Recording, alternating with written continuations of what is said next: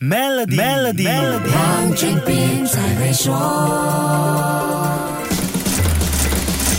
你好，我是黄俊斌。世界上有很多人听过巴菲特的股神名号，但并不是太多人知道他有一个非常厉害的搭档，叫查理芒格查理芒格。芒格在他跟巴菲特合作的投资公司 Berkshire Hathaway 是二把手，但他的智慧深深影响了公司的策略和表现。直到最近几年，这位相对低调的睿智老人在投资和为人处事的很多大智慧才慢慢流传开，被世人追从学习。上集说过，能力不在股神之下的芒格甘。于一个股神副手的形象，这反映出芒格清楚自己内心需要，不受外来影响的强大心理素质，还有伙伴之间的相互欣赏和敬重。这是一个很简单的道理，但却是全天下最难做到的事。很多合作关系破裂，不都是因为萌生了“我觉得自己比你强，凭什么成果要跟你分享”这样的一个想法而出问题呢？关系里少了信任，充斥着猜忌、分歧、争执、撕破脸，那就是必然结果了。芒格和巴菲特维持牢固。不持久的合作关系，还有一个秘诀就是阅读。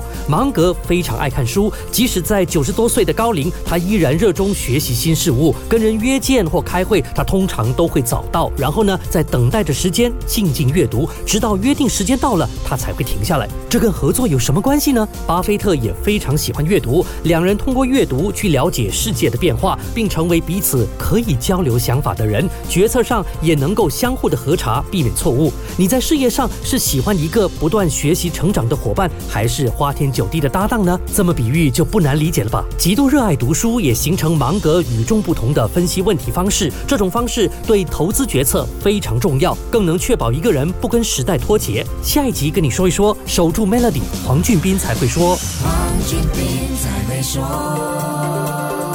Maybank Premier 能为您提升财富增值潜力。欲获得更多奖励，请浏览 Maybank Premier Wealth.com/rewards，需符合条规。